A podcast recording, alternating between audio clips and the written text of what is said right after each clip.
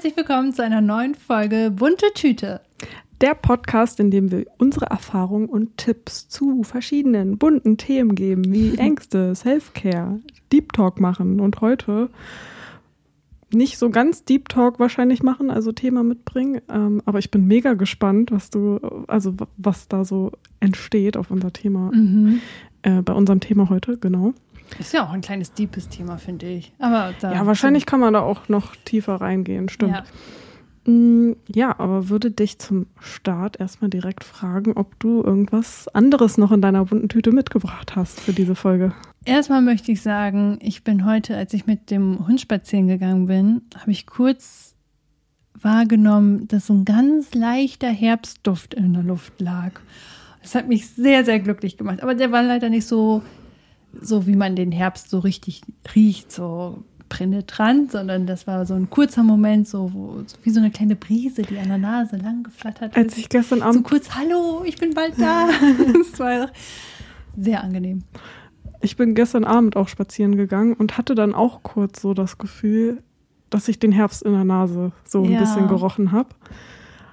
Und erst dachte ich so, also erst hatte ich damit auch gute Gefühle und ich habe auch gerade ein neues äh, Hintergrundbild auf meinem Handy gemacht, wo eine meiner Katzen drauf ist, was auch so mit so, so ganz ähm, orange alles drumherum, weil es halt auch im Herbst mit den ganzen bunten Blättern waren.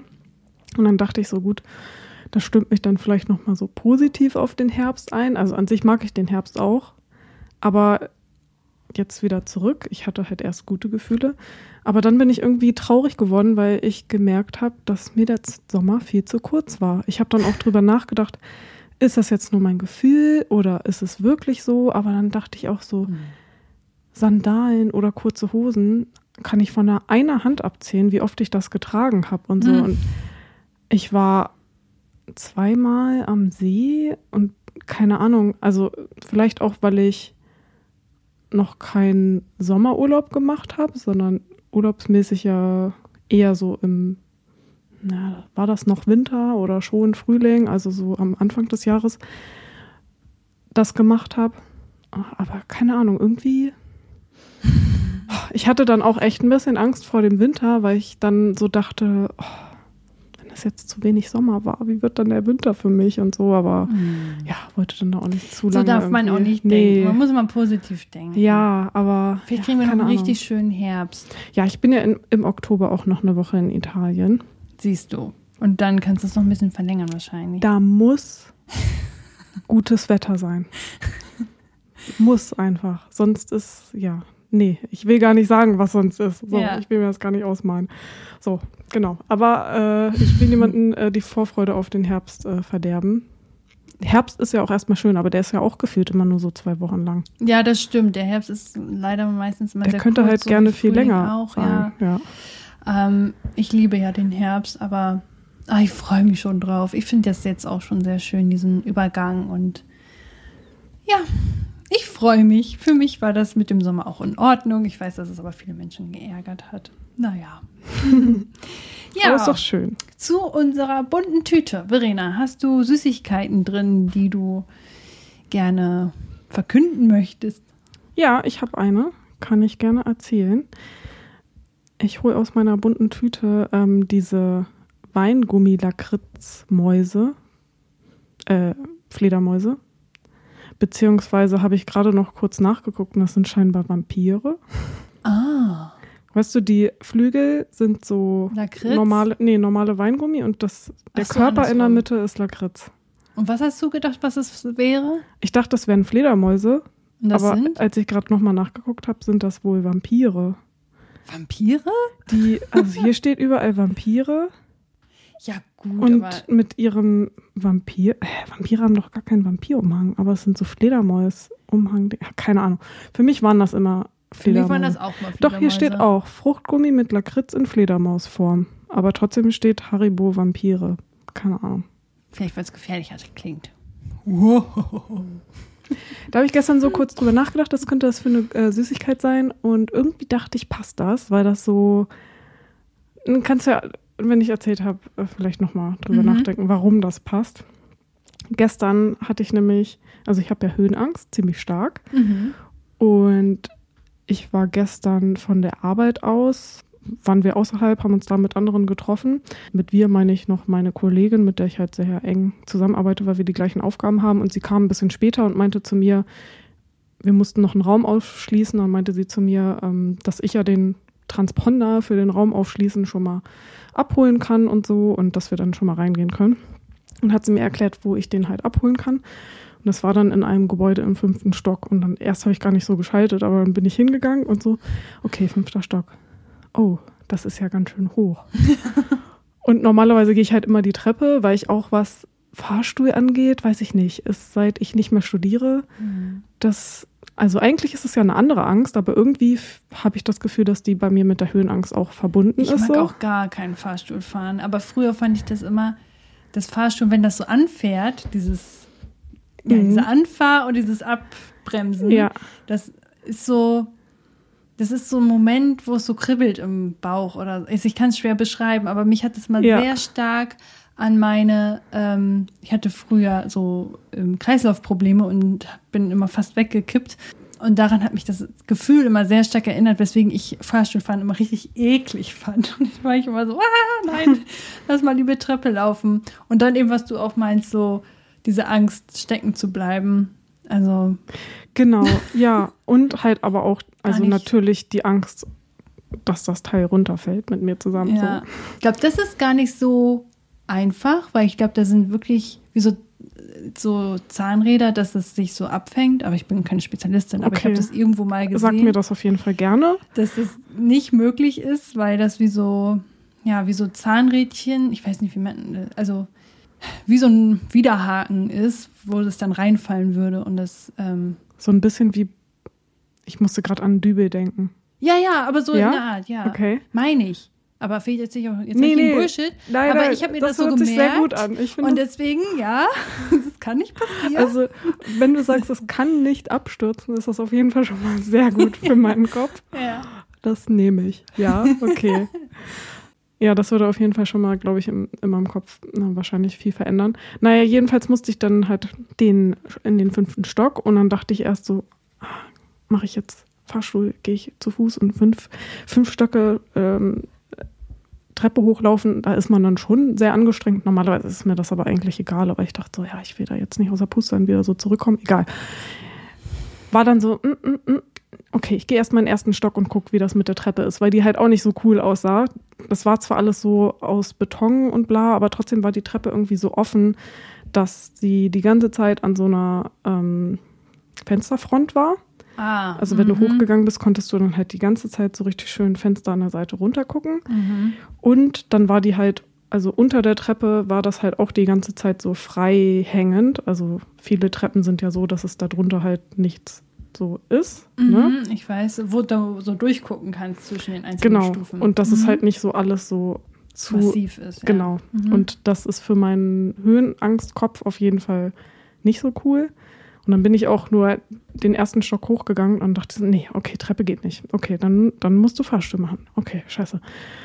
Und dachte dann halt auch nach dem Anruf schon so, okay, Challenge für mich, fünfter Stock. Mhm, ja, ist ja gut äh, dass ich mir dann eine Challenge dafür mal wieder setzen kann. Vielleicht sollte das so sein und so weiter, habe ich mir dann irgendwie eingeredet. Aber ey, ich war dann echt kurz in so einem Moment wie, also ich habe ja auch sehr Blutangst und was sich bei mir sehr äh, krass auch auswirkt, wenn ich halt, wenn mir Blut abgenommen wird und da bin ich davor dann halt auch so voll Ausnahmezustand. Und irgendwie hat es sich so angefühlt, wie ich bin beim Arzt und mir wird jetzt spontan gesagt, ja, Ihnen wird gleich noch Blut abgenommen. Und dann saß ich so in dem Raum und war halt so, scheiße, scheiße, scheiße und musste halt mich übelst zusammenreißen, dass ich jetzt nicht gleich übelst anfange zu heulen und so, weil, keine Ahnung, mein Kopf da irgendwie mhm. Voll krass ist. Ich weiß auch nicht, was, also was äh, Blutabnehmen angeht, ist irgendwie komisch geworden, weil ich halt, glaube ich, schon ein paar Mal ohnmächtig geworden bin beim Blut, Blutabnehmen. Na, jedenfalls habe ich mich dann in dem Moment echt so gefühlt und musste mir echt so einreden, so, okay, alles gut, du schaffst das. Gehst jetzt rein und fährst in den fünften Stock und so. Wird schon. Und dann habe ich es auch geschafft, bin auch hochgefahren so, habe mir den, also als ich dann rausgegangen bin, war ich auch so, oh, puh, und hast es geschafft. Und es fühlt sich dann ja auch immer geil an, ne? wenn man so dann diese Angst irgendwie überwunden hat und so, musste da jetzt durch, ist ja sonst auch Angst, ist ja auch Vermeidungsstrategie und so. Mhm. Und manchmal muss man ja auch einfach die Angst, also sich der Angst stellen, so. Mhm. Genau. Und als ich wieder runtergefahren bin, war es so viel einfacher. Und dann dachte ich so, ja, du musst halt einfach in Übung sein. Also im Studium war zum Beispiel für mich Fahrstuhlfahren gar nicht das Ding, weil wir das irgendwie voll oft gemacht mhm. haben. Ja, bei mir irgendwie auch nicht, komischerweise. Na, jedenfalls mhm. war ich dann halt auch ein bisschen stolz drauf, dass ja. ich das so geschafft habe, auch wenn das jetzt für andere gar kein Ding ist. Aber so für meine Ängste ist das halt voll krass gewesen dass ich das halt so alleine gemacht habe und halt auch nochmal so fremder Fahrstuhl in den fünften Stock. Das sind halt voll viele Stöcke und ich habe dann halt ja. auch immer Angst, dass ich, wenn ich dann im Fahrstuhl bin, dass ich dann irgendwie eine Panikattacke bekomme oder so, weil, weiß ich nicht, je länger ich warte und so und dann so viele Stöcke und dann geht die Zahl so langsam hoch. Eigentlich geht es ja voll schnell, mhm. so, aber irgendwie, keine Ahnung. Mhm. Ja, jedenfalls war ich dann irgendwie stolz auf mich, dass ich das geschafft habe. Und beim Runterfahren war es halt schon wieder viel besser. Es ist voll oft so. Wenn ich das dann kurz danach nochmal mache, dann ist es halt gar nicht mehr so schlimm. Hm, also wäre das ja ein Therapieansatz. Voll, ja. ja, interessant. Und Fledermäuse hast du, also Vampir, Fledermäuse hast du deswegen genommen, weil Batman seine größte Furcht äh, Fledermäuse waren und er sich dann Batman genannt hat, weil, äh, und das Symbol Fledermäuse, weil er seine größte Angst damit symbolisiert geile Idee, da habe ich gar nicht dran gedacht. Richtig gut. Ich dachte einfach nur so, okay, es hat ja irgendwie was, also es war schon irgendwie eher so auch was Blödes, also müsste es halt mhm, halt schon auch also ein bisschen Lakritze. Genau, ein bisschen Lakritze rein, aber irgendwie auch so ein bisschen Freiheitsgefühl vielleicht oder Fliegen oder so und irgendwie kam mhm. dann mir direkt ja. dieses Weingummi-Ding Mega nice. im Kopf. Ja, vielleicht solltest du dir das manifestieren, dass du denkst, du hast Fledermausflügel und selbst wenn er abstürzt, dann bist du immer noch sicher. Erzähl das mal mein, meiner Höhenangst. ja, okay, nein, aber vielleicht kann man ja im Fahrstuhl sich irgendwie Dinge aneignen, die einen helfen, zum Beispiel Atemübungen, dass man sich so bewusst macht, mir kann nichts passieren, ich bin hier sicher. Das auf jeden ich, Fall. kann nicht abstürzen. Hab Vielleicht hilft es auch, was ähm, Milena ja gemacht hat, bevor sie geflogen ist, sich richtig theoretisch mit dem Thema auseinandergesetzt hat. Also wie funktioniert zum Beispiel ein Fahrstuhl? Wie, wie sicher sind die Dinge eigentlich? Und ich glaube, das meiste, was passiert, ist, ähm, wenn was passiert, dass die irgendwo stecken bleiben. Und dann wartest du da erstmal eine halbe Stunde, Stunde, ja, bis das du da rausgeholt bist. Mein Papa war halt Hausmeister und wie oft der immer äh, losfahren musste und die Menschen da aus Fahrstühlen befreien musste. Deswegen habe ich, glaube ich, eher das Problem, dass ich immer so denke, nee, zwei Stockwerke, das fahre ich nicht. Das ist mir zu risikoreich. Wenn ich da stecken bleibe, das lohnt sich ja gar nicht. Deswegen auch immer erst so ab drei Stock Stockwerken überlege ich mir vielleicht doch eher den Fahrstuhl zu nehmen. Ja. Ja, also genau das mit den positiven Wörtern, sich einreden, Atemübungen und so, habe ich da auch tatsächlich auch ein bisschen gemacht. Mir hat dann auch so ein bisschen geholfen, dass ich so gedacht habe, stell dir einfach vor, du bist in der Hochschule in dem Fahrstuhl und dann ist mhm. mir auch so mhm. aufgefallen, ah, in, der, in den Hochschulfahrstühlen sind übelst viele Sticker drin und so und hier ist gar nichts und keine Ahnung. Hab und hast du einen Sticker hingeklebt? Nein. hab dann so weiß ich nicht, versucht mich irgendwie auf sowas zu konzentrieren, das irgendwie mit etwas zu vergleichen, eine Situation, wo ich weiß, dass das für mich nicht so schlimm ist und dass ich da das ja schon öfter gemacht habe und vielleicht auch so die Aufmerksamkeit um meine, auf meine Umgebung zu geben und halt auch zu versuchen, irgendwie äh, ruhig zu atmen. Ja. Und ja, wahrscheinlich muss ich, sollte, also muss ich sowas einfach öfter machen. Ja, aber, aber das andere Ding ist ja, also ich habe mich ja dann für den Fahrstuhl entschieden, weil meine Angst, die Treppe hochzugehen, ja noch größer war. Ja, okay. Aber wenn für dich beides schon mal schlimm ist und du erstmal mit dem weniger Schlimmen anfängst, ist es ja immerhin dennoch eine Konfrontation, die du gemacht hast. Auch wenn du vielleicht ein bisschen das Schlimmere vermieden hast. Aber ich glaube, in dem Fall ist das vollkommen in Ordnung. Ja. Du hast ja niemanden gebeten, das für dich zu machen, zum Beispiel. Weil wäre ja die nächste Alternative ja, gewesen. Ja, genau. Du hast dich dem gestellt und dafür kannst du dir schon ordentlich auf die Schulter klopfen. Ja. Sehr gut. Super. Aber ich habe dann auch gedacht, so, wenn mich das schon so im Alltag einschränkt, dann muss ich da mal was machen. Also, ja. das ist halt nicht cool. Ja, Konfrontationstherapie ist, glaube ich, bei Höhenangst so das Ding. Mhm, also generell. Scheiße. bei Ängsten. Vor allem habe ich halt meine, meine Theorie ja auch, dass, also vor allem bei der Höhenangst, dass ich nicht, wenn ich jetzt zum Beispiel Treppen laufen kann, dass ich das nicht auf alle anderen Höhensituationen überträgt. Also mhm. jede andere Höhensituation ist wieder anders. Und dann muss ich bei allen, also ich müsste, und ich muss halt auch alles regelmäßig machen, weil die Angst wieder größer wird, wenn ich es länger nicht gemacht habe. Mhm. Und dann denke ich immer so, ja, wo soll ich da anfangen? Wie soll ich das überhaupt dann vernünftig wegbekommen? Weil ich ja dann irgendwie alles regelmäßig machen müsste. Das geht ja gar nicht. Also müssten wir vielleicht ähm, hier so einen Punkt festhalten, bis wann du eine Treppe laufen kannst, durch die man durchschauen kann. Und dann steigern wir uns. Ja, vielleicht ist wahrscheinlich, ja, wahrscheinlich ist es schon mal gut, dann an den Sachen zu üben, die halt wirklich auch im Alltag einschränkend sein würden. Wie Treppen. Was mhm. ich halt so interessant finde, ist ja, dass Joko, Winterscheid heißt der, ne? Joko mhm. Winterscheid, dass der Höhenangst hat und die machen immer so krasse Sachen und absichtlich auch mit Höhe, weil er eben Angst davor hat. Und er macht das ja schon so lange, dass ich mich frage, wie, also das ist ja Konfrontationstherapie en masse Vielleicht ist es auch und er hat, zu heftig. Und er hat ja auch echt dolle Höhenangst. Ja, genau. Ja, aber ich glaube, ja, ich glaube tatsächlich, dass die Dinge, die er machen muss, viel zu krass sind, als dass es ja, seine Höhenangst helfen würde. Ein bisschen schrittweiser machen müssen, ne? Aber andererseits, also ich frage mich manchmal, der hat da schon so viel mit Höhen gemacht, dass er immer noch Höhenangst hat. Das finde ich so heftig. Also noch so krasse Höhenangst. Aber vielleicht hat er auch oft genug bestätigt bekommen, dass es wirklich sinnvoll ist, davor Angst zu haben, weil er so krasse Sachen machen musste. Nun gut, das war doch mal coole Süßigkeit. Mhm. Die kleinen Vampirchen. Was hast du für Süßigkeiten dabei? Ich überlege gerade. Mm, ich nehme die veganen Weingummis. Die mit der geilen Konsistenz, die lecker sind. ja, genau. Wo man denkt, oh, boah, geil, warum habe ich die nicht schon früher entdeckt? Ich habe nämlich heute auch beim Spaziergehen mit meinem Hund also ich weiß, dass es diese Funktion gibt mit dem Diktieren bei Apple vor allem. Ich weiß nicht, ob es bei Android auch so ist. Du halt nicht nur Sprachnachrichten machen kannst, sondern du kannst auch diktieren. So. Und ich wollte halt einen Text verfassen und nicht Sprachnachricht oder Memo oder so, sondern ich wollte was aufschreiben. Und dann dachte ich, ja, das ist jetzt irgendwie schwierig mit dem Hund und so. Und dann habe ich einfach kurz diktiert. Und normalerweise kriege ich das mal ganz schlecht hin, so meinen Satz zu diktieren. Aber manchmal, wenn das nur so Stichpunkte sind oder so kurze Sätze, so, äh, keine Ahnung, stell mir heute einen Wecker auf 10 Uhr oder so, so als Erinnerung. Irgendwie solche Sachen haben richtig gut funktioniert. Und dann war ich heute richtig während des Spaziergangs so da drin, dass ich irgendwie erstmal Podcast gehört habe und nebenbei immer mir schnell eine Sprachnotiz äh, gemacht habe und das hat dann sofort super geswitcht, sodass der Podcast kurz pausiert wurde und ich dann kurz nachdenken konnte und so. Hast du, richtig nice. Hast du dann immer gesagt, Siri, schreibt mal dies und jenes? Nee, das kann wie? man auch machen, aber ich war schon mit dem, mit meinem, ja. mit meinen Fingern dabei, das alles einzustellen. Und zum Beispiel habe ich dir auch eine Sprachnachricht geschickt oder mehrere hintereinander.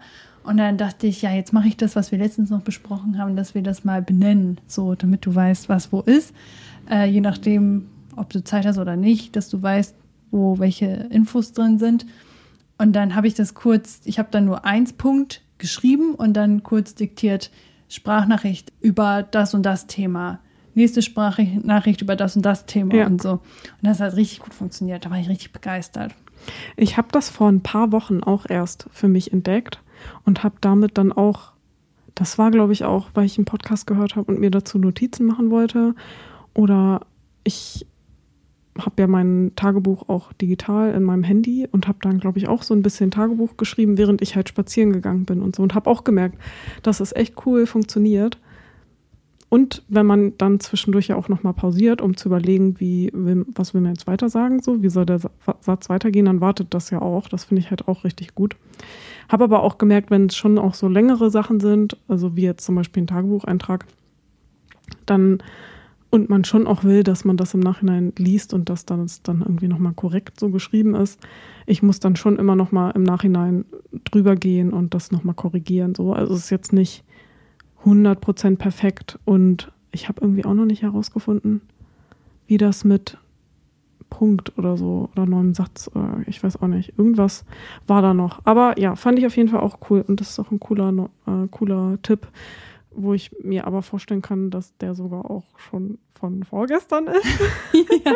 Und dass das ja, viele andere ja. schon auch Der kennen. ist total uralt. Auch der Tipp, dass man während des Autofahrens äh, Hi Siri darf ich nicht zu laut sagen, sonst nimmt mein Handy gleich nicht mehr auf, ähm, das sagt und dann diktiert und sagt oder erinnere mich heute um 20 Uhr an und dann sagt man ein Stichwort und dann abends kriegst du die Erinnerung und dann kannst du dir das nochmal richtig notieren und denkst, ach ja, stimmt, das wollte ich mich ja nochmal dran erinnern.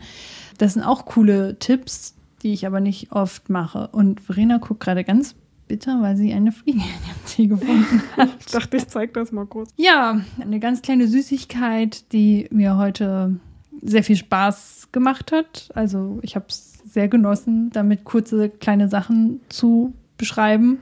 Ja, also vielleicht für die einen oder anderen. Die es cool. auch noch nicht gehört haben. Aber ich habe noch eine richtig eklige Süßigkeit, also eher eine Bitterkeit in mhm, meinem. Mhm. Hast du auch eine? Nee, ich bin jetzt durch. Das muss ich unbedingt erzählen. Ich würde mal sagen, das ist die salzige Lakritz. Oh, so, mhm. so richtig eklig, so was schockt, wo du richtig wach von wirst, aber wo du, wo du so richtig ekligen Nachgeschmack von hast und denkst, so, nee, das braucht man nicht im Leben. Und zwar hat meine Mutter mich panisch angerufen und ich bin ans Telefon gegangen dachte, ja, hallo, was ist los? Und meine Mutter, Nadine, Nadine, geht's dir gut, geht's dir gut? Ich so, ja, was ist los? Und dann kam heraus, dass meine Eltern einen sogenannten Panikanruf bekommen haben. Das ist so ein Betrügeranruf, der sehr, sehr fies ist, weil die wirklich mit Gefühlen von Menschen spielen. Und zwar war wohl eine Frau am Telefon, die geweint hat und sehr aufgelöst war und gesagt hat, Mama, Mama, Mama, ist ganz Schreckliches passiert. Und so aufgelöst war, äh, dass sie keinen klaren Satz formulieren konnte. Und mein Vater daraufhin hat natürlich gefragt, Nadine, bist du das? Und dann wussten die, wie mein Name ist. So wahrscheinlich haben meine Eltern sich auch mit Nachnamen am Telefon gemeldet und hatten dann somit meinen ganzen Namen oh. und haben dann halt äh, gesagt, haben dann das Telefon sozusagen schauspielerisch abgenommen und haben gesagt, ja, hallo, hier ist äh, Kommissarin XY, äh, ihre Tochter sitzt gerade vor mir, ganz aufgelöst. Ähm, sie hat und dann wirklich, die haben gar keinen Respekt die haben gesagt, ich hätte eine schwangere Frau angefahren, die jetzt auf der Intensivstation liegt und um, um, um ihr Überleben kämpft. Und das, what the fuck? Dieser Moment, so, du hast eine aufgelöste Frau im Telefon, du kannst es in dem Moment vielleicht gar nicht so schnell realisieren, wer das ist. Dann nennt da jemand noch deine Kommissarin und erzählt dir so eine Geschichte dass du in dem Moment so geschockt bist, dass du es erstmal glaubst. So, du hinterfragst Klar, das in dem Moment erstmal nicht. Und dann wurde es aber auch komisch, weil die gesagt haben, sie sollen 80.000 Euro in Bar. Geil. Klar. Natürlich. Also da fängt es dann an, wo man wirklich. Sowas, denkt, okay, sowas verlangt auch die Polizei, ne? Ja, eben. Zur Staatsanwaltschaft bringen. Und meine Mutter war deswegen noch ein bisschen so, äh, Staatsanwaltschaft, ja, okay, hä? Warum soll ich denn da jetzt Geld? Aber dadurch, dass die nicht gesagt haben, an die und die Adresse, sondern zur Staatsanwaltschaft, hat meine Mutter noch gedacht, da ist noch irgendwie fünf Vor allem, Wahrheit warum dran. auch die Eltern? Du bist ja für dich ja. jetzt alleine verantwortlich, verantwortlich und erwachsen und. Ja, ja, ja. Und mein Vater hatte schon von Anfang an so das Gefühl, Moment mal, das ist nicht echt und so. Und meine Mutter war aber durch diesen Schock, deswegen auch Schockanruf, so heißen die wirklich, war sie echt am Überlegen. Und ich fand das so schlimm, weil sie so krass mit den Gefühlen meiner Eltern gespielt haben einfach. Und die waren Gott sei Dank so geistesabwesend, dass die parallel auf dem Handy mich angerufen haben. Und als ich drangegangen bin, hat meine Mutter auch erst aufgelegt. So. Und ja, die haben aber auch meine Adresse erfragt, die haben meine Eltern, die Adresse meiner Eltern erfragt. Oh, und da war ich ein bisschen so, okay, ist das jetzt schlimm? Äh, können die damit was anfangen? Und ja, keine Ahnung. Also es wäre sehr, sehr, sehr schlimm. Meine Mutter war auch ganz, ganz doll aufgelöst, auch nachdem sich das geklärt hat, dass es alles Betrug ist. Das ist ja Ach. auch, also natürlich, in dem Moment kann man das nicht greifen, aber es ist ja auch, wenn man sich das nochmal so überlegt, würde eine Polizei nie irgendwo anrufen Niemals. und erst diese Person da so aufgelöst irgendwen was erzählen lassen. Nee, nee, nee. Also das ich habe dann auch noch mal recherchiert, weil ich auch nicht sicher war mit den Adressen, ob da jetzt noch irgendwas kommt oder so. Tatsächlich ist es genau das die Masche in paar Variationen, aber es fängt immer erst damit an, dass jemand sehr panisch am Telefon ist, die damit wahrscheinlich den Vornamen schnell rausbekommen und dann ja, sich jemand anderes meldet als, als Kommissarin oder was auch immer und versucht, diese Situation aufzuklären. Ein, die Polizei ruft niemals an bei solchen Sachen erster Punkt. Polizisten würden, wenn überhaupt, ähm, persönlich vorbeikommen. Die klären solche Sachen gar nicht am Telefon. Und du, ich glaube nicht, dass du jemals eine Kaution in so einer Höhe hinterlegen musst. Nee. Also selbst, also selbst wenn es wahr gewesen wäre, dann wäre nie in diesem Moment das absolut todesunabdingbar wichtig gewesen, dass meine Eltern in dem Moment losfahren und Geld holen genau. und irgendwo hinbringen. Und sowas mit Geld, das wird immer noch in Deutschland ja. per Post gemacht. Wenn überhaupt, ja. ja. Also ich habe zu meinen Eltern auch gesagt, wenn irgendjemand, egal was, auch wenn die Stimme wie meine klingt, weil das ist ja der nächste Betrug, dass das ja auch schon geht durch KI, dass die irgendwie Stimmfetzen irgendwie von einem aufsammeln und dann die Eltern anrufen oder jemand anderen anrufen und ähm, mit meiner Stimme quasi mit denen reden. Da habe ich auch gesagt, niemals am Telefon, wenn irgendwie komische Geldsummen verlangt werden, das ist nie echt, selbst wenn das meine Stimme ist. Und dann meinte ich immer direkt zurückrufen äh, und nicht glauben, weil die dann ja sagen, ja, das Handy geht nicht oder hier und da und was auch immer. Und dann habe ich gesagt, wenn ich nicht rangehe, dann müsst ihr meinen Freund anrufen. so. Also irgendwie herausfinden, was genau los ist und so. Und solche Sachen Niemals am Telefon. Ja. Mhm. Das war eine ganz schöne, eklige Heftig. Nummer. Oh, ich bin auch gerade richtig, ja. oh, ich bin gerade voll aufgewühlt. Ja. So mit den Emotionen. Krass. Oh, das war wirklich, wirklich heftig. Ja. Hm. Finde ich heftig, wie, also wie Menschen sein können. Mhm. Wie, wie krass und abgestumpft, ja, Menschen sein können. Das mhm. ist echt heftig. Also so gar kein Respekt, vor allem eine schwangere Frau, die um, ihr Überleben kämpft. Ich meine, wie, wie, wie krank muss man sein, solche Sachen sich auszu... Also wie nötig haben die Leute das Geld zu bekommen, mit was für Maschen. Also mein Vater hat auch gesagt, wäre sie da jetzt hingefahren hätten, also was wäre dann passiert? Wäre dann davor jemand, hätte sie abgefangen oder so und hätte gesagt, ja, geben Sie mir das Geld. Also, wie wäre das denn weitergegangen? Im Internet stand wohl, dass da auch irgendwelche Leute gesagt haben, ja, wenn sie das Geld nicht bar haben, können, können, gehen auch äh, Goldbarren, so, wo du denkst, ja, ja, also, Was? Entschuldigung. Und da war der Person auch bewusst, okay, das muss jetzt äh, ein Betrug sein, aber. Ja, also ganz, ganz das ist bitter. ja auch voll die, also damit machen sie sich ja dann auch richtig kenntlich dass es Betrug ja, ja, ist. Wenn genau. Aber haben. es gibt halt dadurch, dass es dieser, dieser Schockmoment ist, denkst du irgendwie, da wäre noch ein Funken Wahrheit dran und so, ne? Aber dann, was hätten sie gemacht? Hätten sie meine Mutter überfallen? Was, was wäre da als nächstes passiert? So, sie mhm. wäre mit, mit einem Koffer? Wie, hä? mit 80.000 Euro im Bar? Ja. Ich meine, wenn du zur Bank gehst und das verlangst, da fragt die Bank bestimmt auch, Moment mal. Ja, genau. Warum wollen sie das Geld so im Bar haben? Ja. Also, echt, also Ganz schlimm. Echt schlimm. Okay. So, jetzt noch ein bisschen Leichtigkeit mit reinbringen. Ja, bitte. Genau. Wollen wir in unser heutiges Thema reinschnuppern? Ja, ich habe auch noch gar nicht überlegt, welche, welche Süßigkeit das sein könnte. Mm, oh, das müsste irgendwas, irgendwas ganz, ganz Besonderes sein. Vielleicht etwas so Einmaliges, wo man immer noch von zehrt.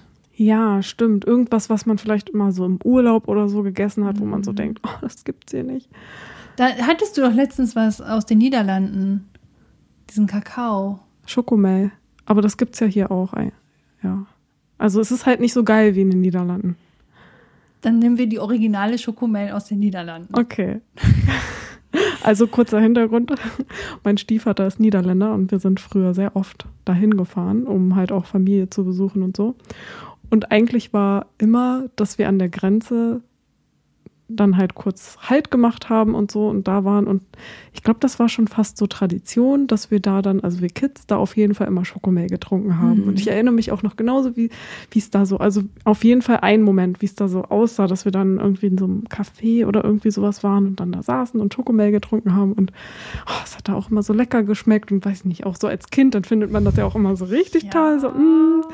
Und das ist halt mega lecker. Und das, also ich habe es jetzt lange nicht mehr probiert. Es gibt ja auch mittlerweile vegan Veganes. Das habe ich auch noch nicht probiert. Also ich weiß gar nicht, kann ja sein, dass sich die Rezeptur hier verbessert hat oder so. Aber irgendwie weiß ich noch, dass das in den Niederlanden irgendwie immer noch geiler geschmeckt hat. Keine Ahnung mhm. warum. Ob es vielleicht auch einfach nur vom, also was mit dem Feeling zu tun hat oder so, oder ob es ja, wirklich ein anderes Urlaubsfeeling. Oh mein Gott, ja. Ist. Mhm. Ja, keine Ahnung. Okay, dann nehmen wir das. Mhm. Mhm. Finde ich gut. Und zwar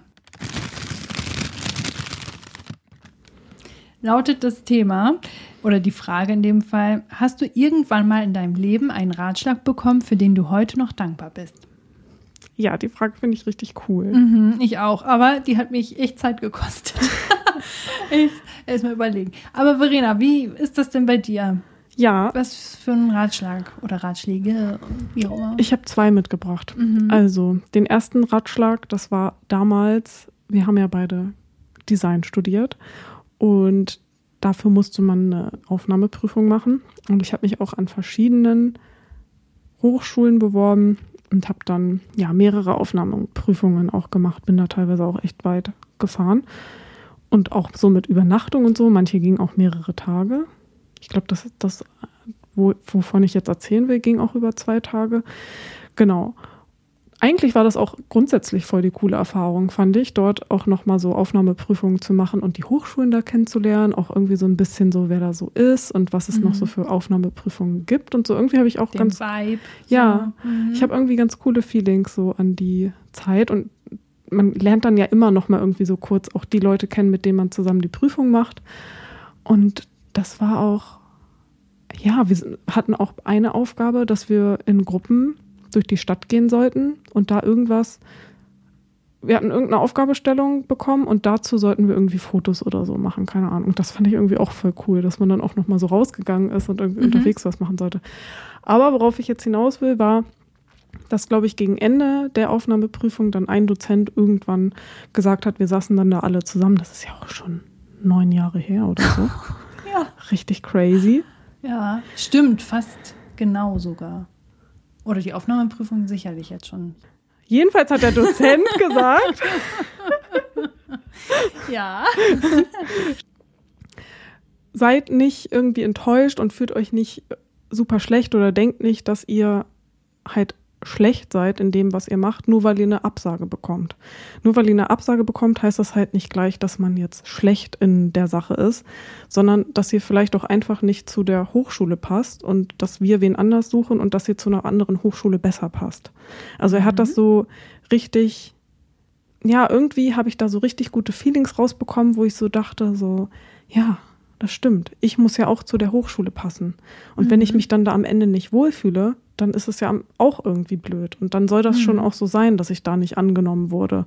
Und so hat er das irgendwie so voll cool verpackt, dass ich das, dass mir das voll geholfen hat bei ganz vielen anderen Sachen auch so. Zum Beispiel, wenn man jetzt irgendwie eine ja. Jobabsage bekommen mhm. hat oder irgendwelche anderen Sachen.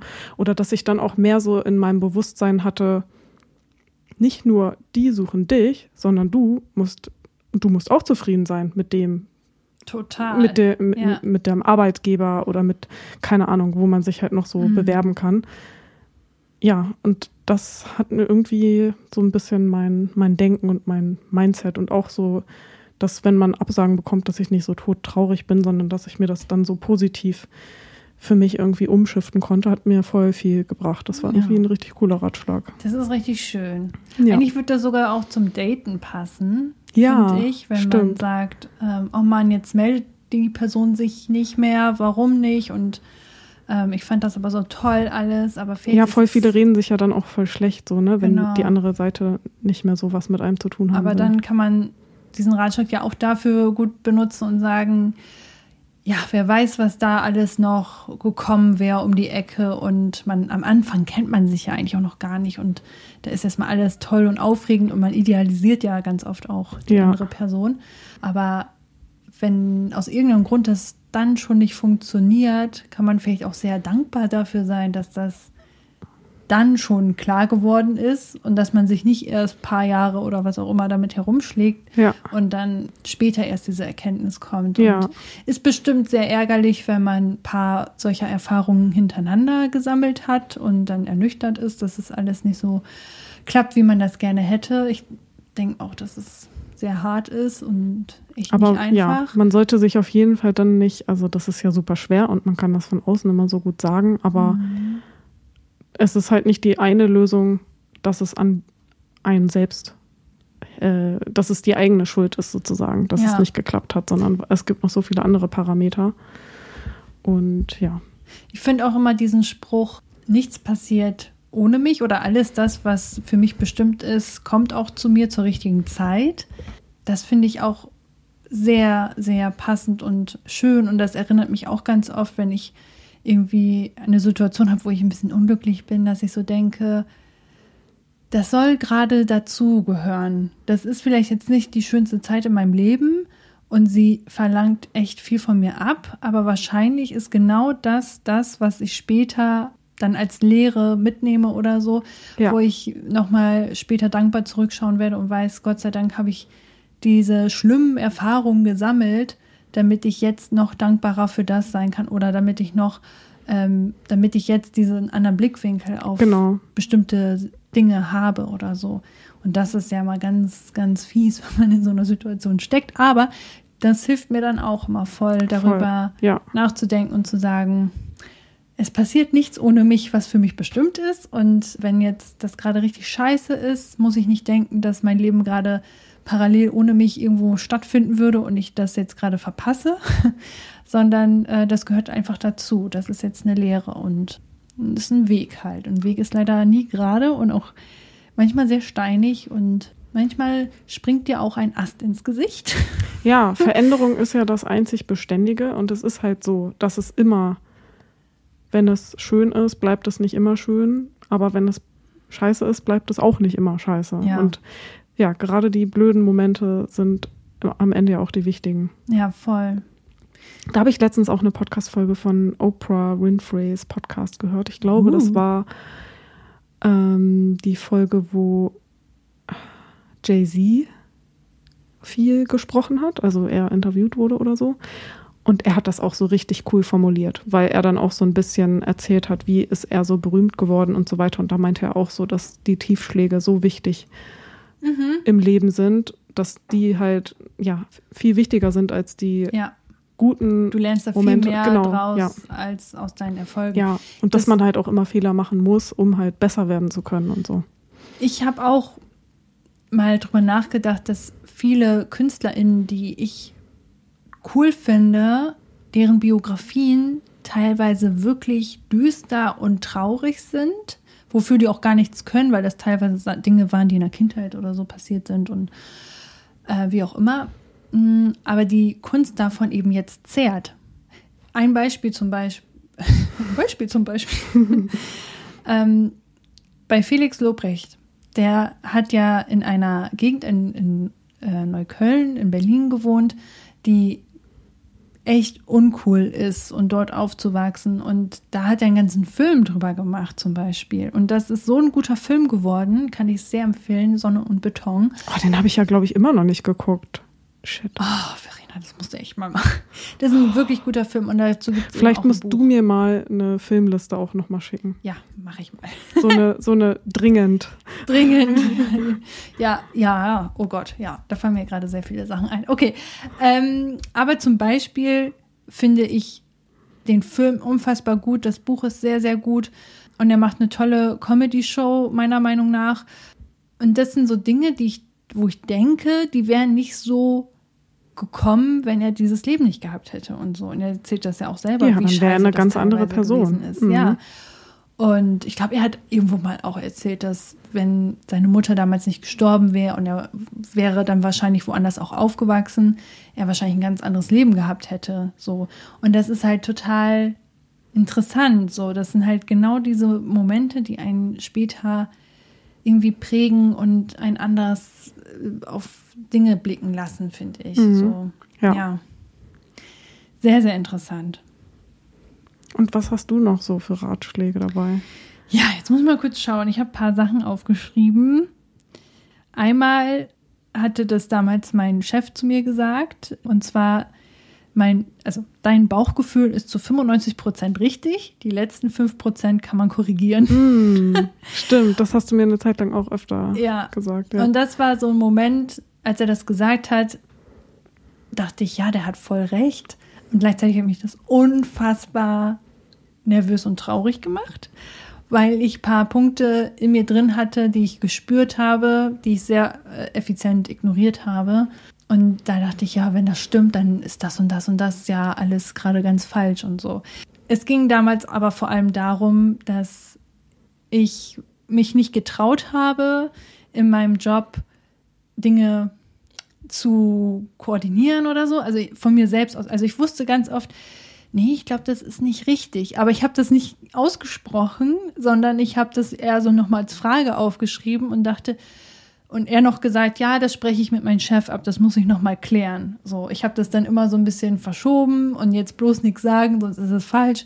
Und dann mit meinem Chef Absprache gehalten und dann hat er ganz oft gefragt, ja, was denkst du denn? Und dann, ja, es ist nicht richtig, das ist eigentlich so und so. Und dann, ja, es ist richtig, dass du das so denkst. Hast du schon richtig gemacht, so. Ja, und dann war ich natürlich stolz auf mich, aber für ihn war das halt immer so auch mehr Arbeit, dadurch, dass ich ja sehr oft nachgefragt habe bei Dingen, die ich ja eigentlich schon wusste, aber ich wusste es nicht, weil ich ja nur eine Idee hatte oder dachte, das könnte so sein. Ja, aber das war ja auch noch deine Anfangszeit ja, und eigentlich finde ich es auch voll wichtig. Also das fand ich bei mir, bei meinem Arbeitsstart jetzt im neuen Job eigentlich auch voll gut.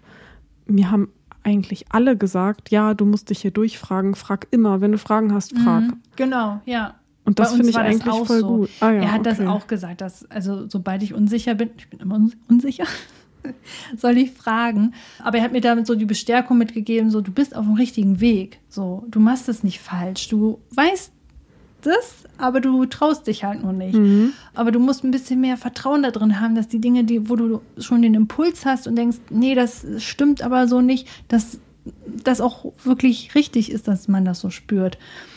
Und das kann man dann, Bauchgefühl ist natürlich ein riesenkomplexes Ding. Das ist ja nicht nur ein Job bei Entscheidungen so, sondern das ist dann auch bei privaten Sachen, bei irgendwelchen anderen Dingen, äh, dass man so ein Bauchgefühl hat und denkt so, hm, eigentlich glaube ich, so und so wäre das besser. Und ich bin dann, also ich habe mich sehr oft ertappt, dass ich vor allem Entscheidungen mache oder getroffen habe, die andere für mich getroffen haben obwohl mein Bauchgefühl eher gedacht hat, nee, ich glaube, das ist noch nichts für mich. Zum Beispiel ausziehen mit 20 Jahren. Es war einfach für mich viel zu früh, aber ich habe das gemacht, weil Lehrer zu mir meinten, das wäre jetzt der richtige Moment und noch länger warten, das wäre Zeitverschwendung und keine Ahnung was. Und ich hatte damals aber so eine Idee, wo ich dachte, ich würde gerne FSJ bei dem Theater machen und oh, das, das wäre so mein Ding. Und dann dachte ich, naja gut, er hat ja auch recht. Dann so ganz rational gesehen, ich habe da ja schon Praktikum gemacht, ich muss jetzt nicht noch ein ganzes FSJ damit machen, ich kann ja jetzt auch schon mal studieren und so die Zeit nutzen.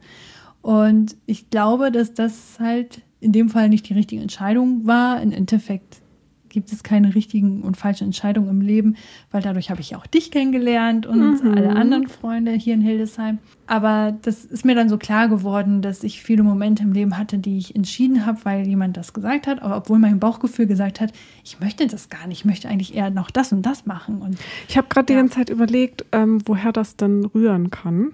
Also es war jetzt auch nur so eine Überlegung, die mir gerade so eingefallen ist, weil du das mit Schule gesagt hast und dass halt ein Lehrer meinte so, nee, das wäre jetzt in der Zeit und so. Und in der Schule ist es ja schon auch, jedenfalls so wie wir die Schule kennengelernt haben, war es ja auch immer so eigentlich, dass man so gut wie keine eigenen Entscheidungen gefällt hat, einem alles vorgelegt wurde und man halt einfach das gemacht hat, was einem mhm. gesagt wurde, weil auch nichts anderes erwünscht war. So. Ja. Und das ist ja eigentlich schon mal ein Ding, was total kontraproduktiv ist für auch Bauchgefühle zulassen. Total. Oder eigene Entscheidungen irgendwie fällen können und so. Und ja, dadurch, dass du ja auch schon oft erzählt hast, dass du auch viele Schwierigkeiten in der Schule hattest, dann ist sowas wie Unsicherheiten bekommen und so und dann doch eher denken, okay, die anderen wissen das schon besser. Sowas mhm. kann sich ja dadurch dann auch nochmal voll verstärken also es gibt ja auch viele Menschen, die voll das starke Bauchgefühl haben und sagen, ich mache das so, weil, keine Ahnung, ich mache es halt einfach so. Mhm. Aber da kann ich mir dann auch vorstellen, dass die vielleicht nicht so viele Momente hatten oder Schwierigkeiten, wo die irgendwie in so Unsicherheitsmomente gekommen sind, wie das jetzt vielleicht dann bei dir mit den Schwierigkeiten in der Schule haben und so war.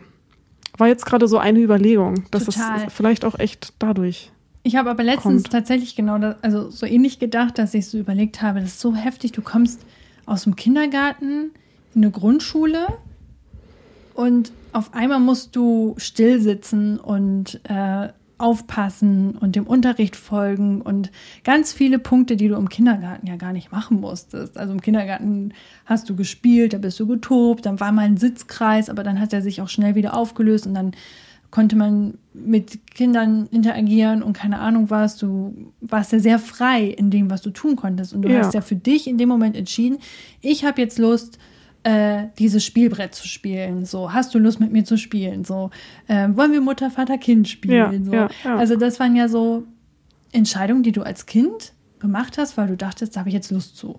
So. Und dann kommst du in eine Grundschule und auf einmal wird von dir verlangt, ihr müsst jetzt still sein, ihr müsst jetzt zuhören, ihr dürft euch nicht bewegen und keine Ahnung was. Und habe ich Man darf nicht mal im Unterricht trinken. Also genau. jedenfalls oh. am Anfang war das bei Früher, uns so. Ja, mhm. ist bestimmt nicht mehr so, hoffe ich zumindest. Also wir hatten das bis, bis zu einer bestimmten Klassenstufe. Irgendwie, weiß ich nicht, die ganz jungen, ich glaube, das waren auch bei den LehrerInnen so, oh, die sind super anstrengend, nee, die dürfen jetzt erstmal gar nicht so. Mhm. Aber das ist ja so voll der harte Cut. Und da habe ich damals, also ich habe letztens drüber nachgedacht, dachte mir so, boah, wenn man das anders machen würde, was würde dann eigentlich sein? Wären wir Menschen vielleicht ein bisschen selbstbestimmt, also selbstbewusster vielleicht auch, weil man so jung dann in einer Schiene reingequetscht wird, die die Gesellschaft von dir erwartet. Jetzt wird es sehr groß, aber ähm, dass man ja bestimmten Regeln folgen soll und so. Ich meine, als Kleinkind hast du auch Regeln, sollst niemanden hauen und solche Sachen, aber trotzdem sind das ja so Dinge, die dann am erstmal so voll denken, wo du ja wenn man jetzt mal so ja, kindlich denkt, total. so voll so, warum? Hä? Und ja. ja. das ist ein richtig komischer Cut, also viel mhm. zu krass auch. Und ich musste da auch gerade dran denken, ich gucke ja gerade diese Zac Efron-Doku mit Zac Efron um die Welt oder irgendwie sowas. Und da waren die, also erst mit noch einem anderen Typen unterwegs, auf Costa Rica, glaube ich. Und da haben die auch so eine ganz andere Art von Schule aufgemacht, also die, die da leben.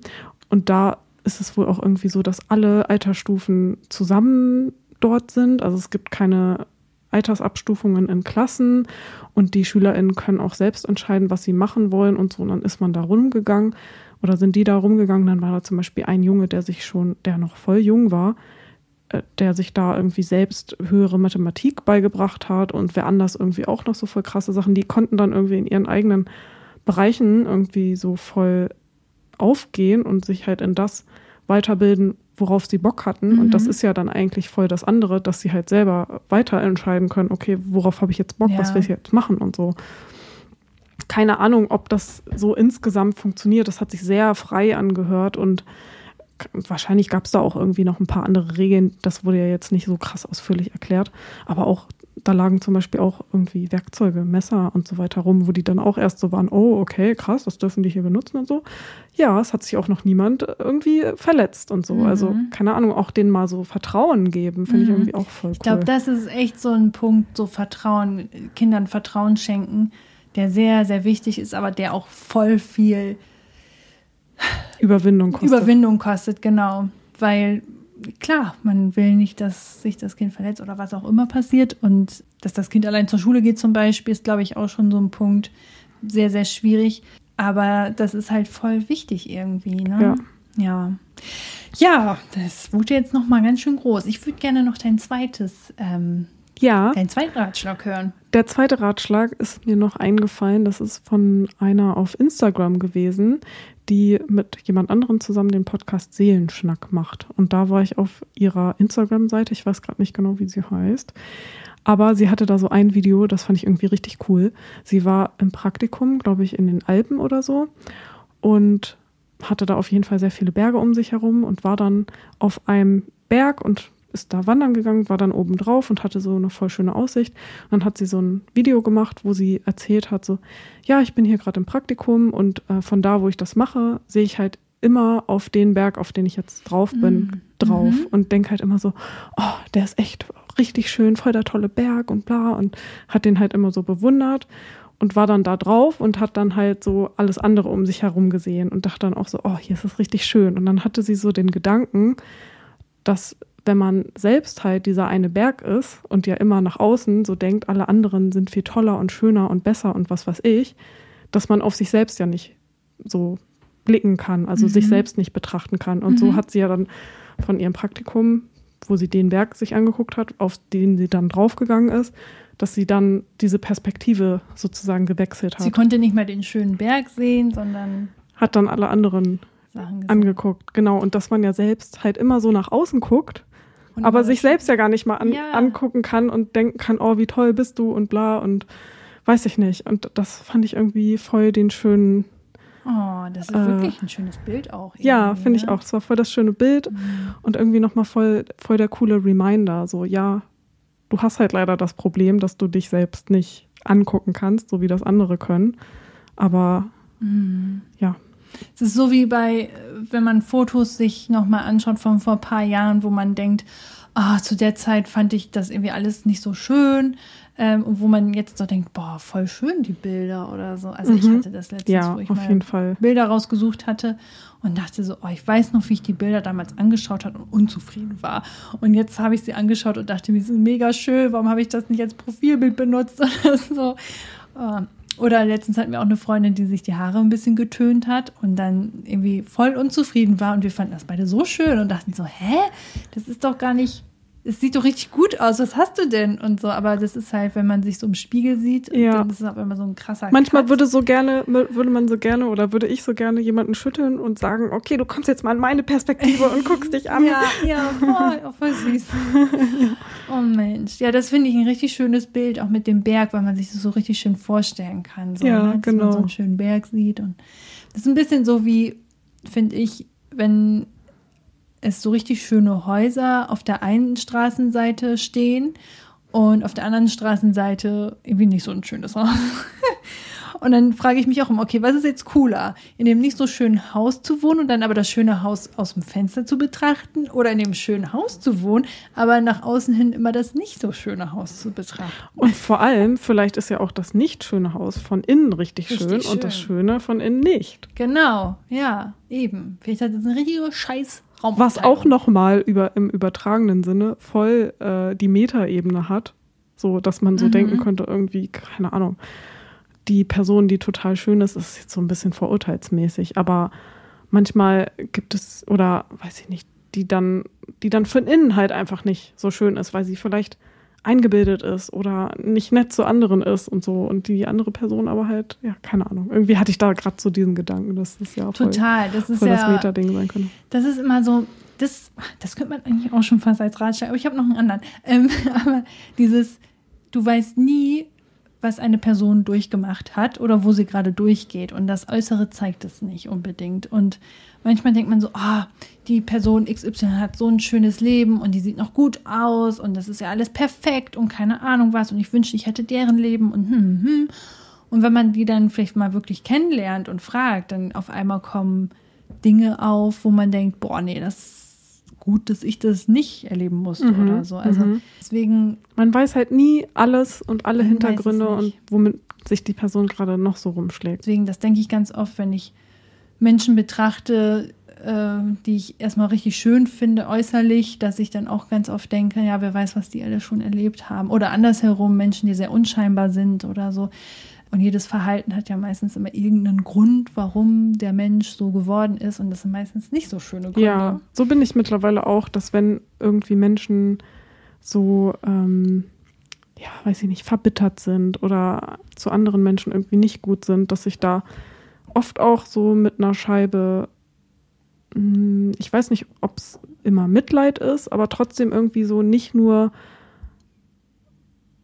dieser Impuls da ist, dass man die Person blöd findet und oh, wie kann man nur so sein, mhm. sondern eher halt auch immer noch so, ha, tut mir leid, dass es dir so blöd geht, dass mhm. du so blöd auch nach außen sein musst. So. Ja.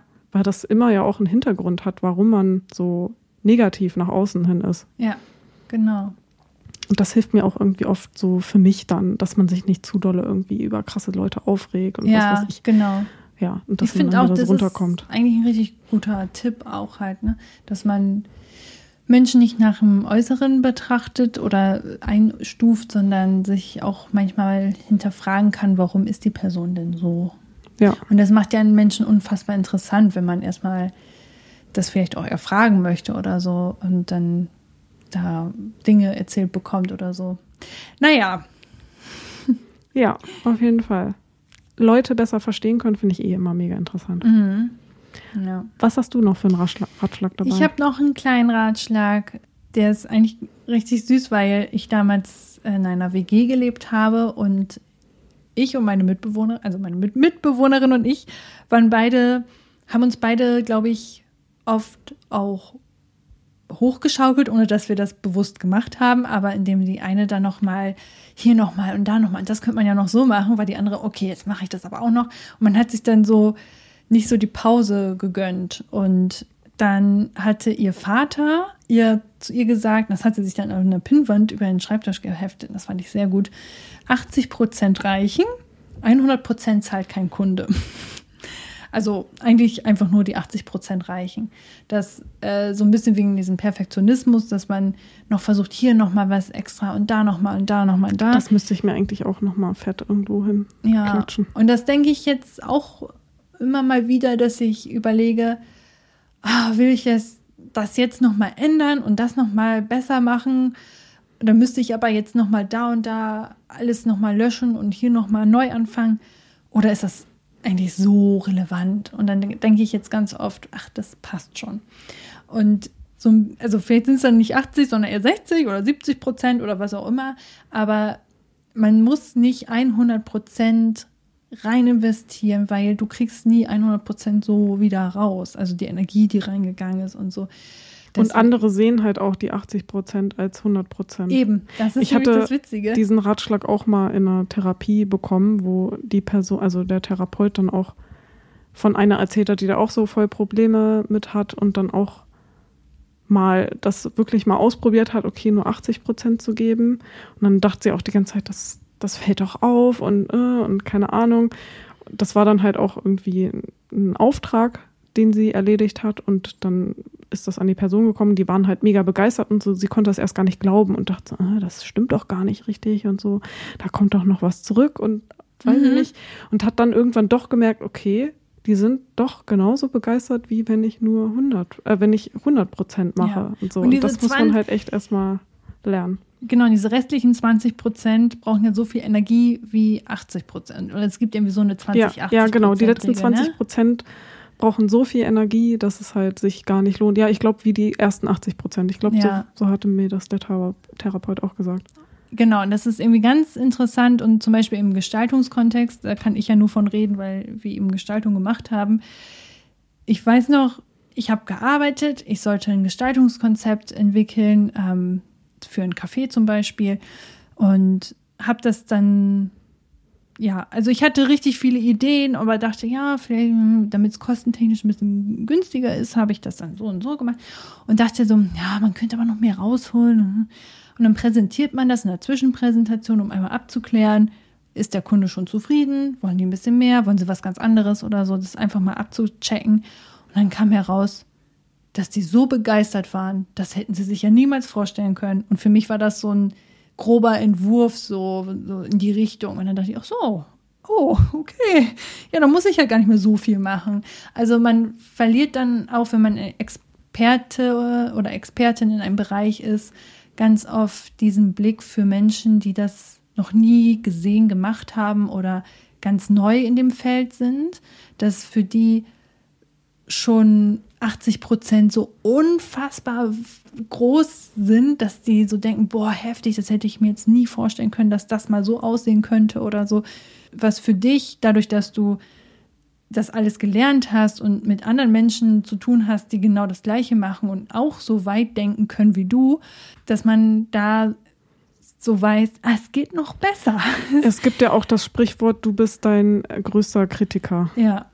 Und so ist das ja bei solchen Sachen auch voll oft. Mhm. Das, ja, also vor allem diesen Denkprozess, den du gerade gesagt hast, mit lohnt sich das jetzt noch? Dann müsste ich, was müsste ich dafür noch alles machen, um das wirklich so zu machen, wie ich es will? Und habe ich da überhaupt die Energie für und Bock drauf und so? Ach nee, dann lasse ich es vielleicht. Diesen Denkprozess dann auch zu haben, das, da muss ich mich auf jeden Fall dran erinnern, mhm. das mal zu machen, weil den gibt es bei mir nicht. Ich mache dann einfach. Es ist für mich so, ja. es gibt gar keine andere Möglichkeit.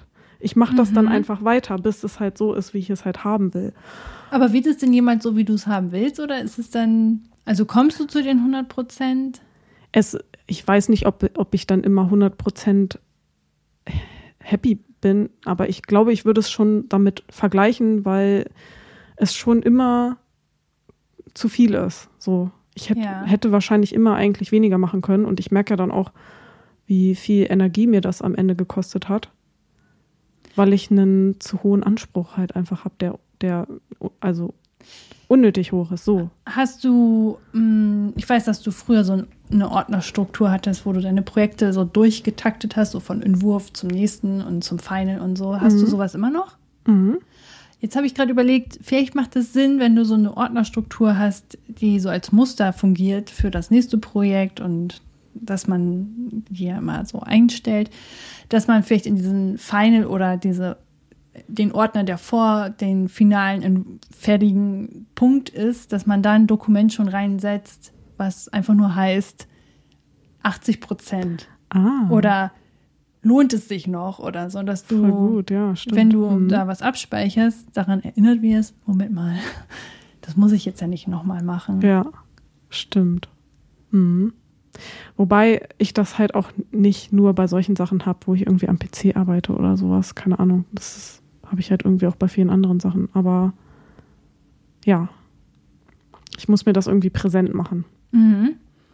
Ja, oder wenn man eine Checkliste abarbeitet, weiß ich ja nicht, äh, ist wahrscheinlich nicht so oft der Fall, aber dass man sich das da irgendwo reinschreibt. Ja. Ja, ich, ich mm, muss da noch mal mehr drüber nachdenken und so. Das muss mhm. jetzt noch mal rattern im Kopf. Aber es ist auf jeden Fall ein richtig cooler Ratschlag. Ja. Cool. Hm. Ich würde mich freuen, äh, wenn wir eure Ratschläge auch bekommen könnten. Vielleicht können wir das als Frage unten reinmachen. Ja, richtig gut, weil wenn wir dran denken, oh mein Gott, wenn, falls wir nicht dran denken, schreibt es trotzdem in dem Fragenfeld unten bei Spotify rein. Genau, genau. Falls wir es vergessen, schreibt es trotzdem rein, aber ich schreibe es mir mal auf. Fragenfeld Ratschläge. Können wir ja, ich finde das. Post zu machen, ja, oder? genau, das habe ich nämlich auch noch gedacht, dass wir noch einen Post zu machen könnten, weil, also das ist ja eigentlich perfekt, wenn man mhm. die geilsten oder die besten Ratschläge mal so gesammelt hat. Ja. Richtig gut. Ja, gebt uns eure besten Ratschläge, die ihr im Leben bekommen habt, wo ihr jetzt immer noch von zerrt, wo ihr denkt, ach, gut, dass ich daran mal erinnert wurde. Das ja. hilft mir sehr. Finde ich richtig gut. Genau. Cool. Das ist doch ein schöner Abschluss. Finde ich auch. In diesem Sinne wünsche ich euch noch eine wunderschöne Woche. Vergesst nicht, den Podcast mit fünf Sternen zu bewerten. Darüber würden wir uns sehr doll freuen. Das wird uns auf jeden Fall helfen. Und dann bis nächsten Dienstag. Genau, hören wir uns in einer Woche. Tschüss. Bis dann.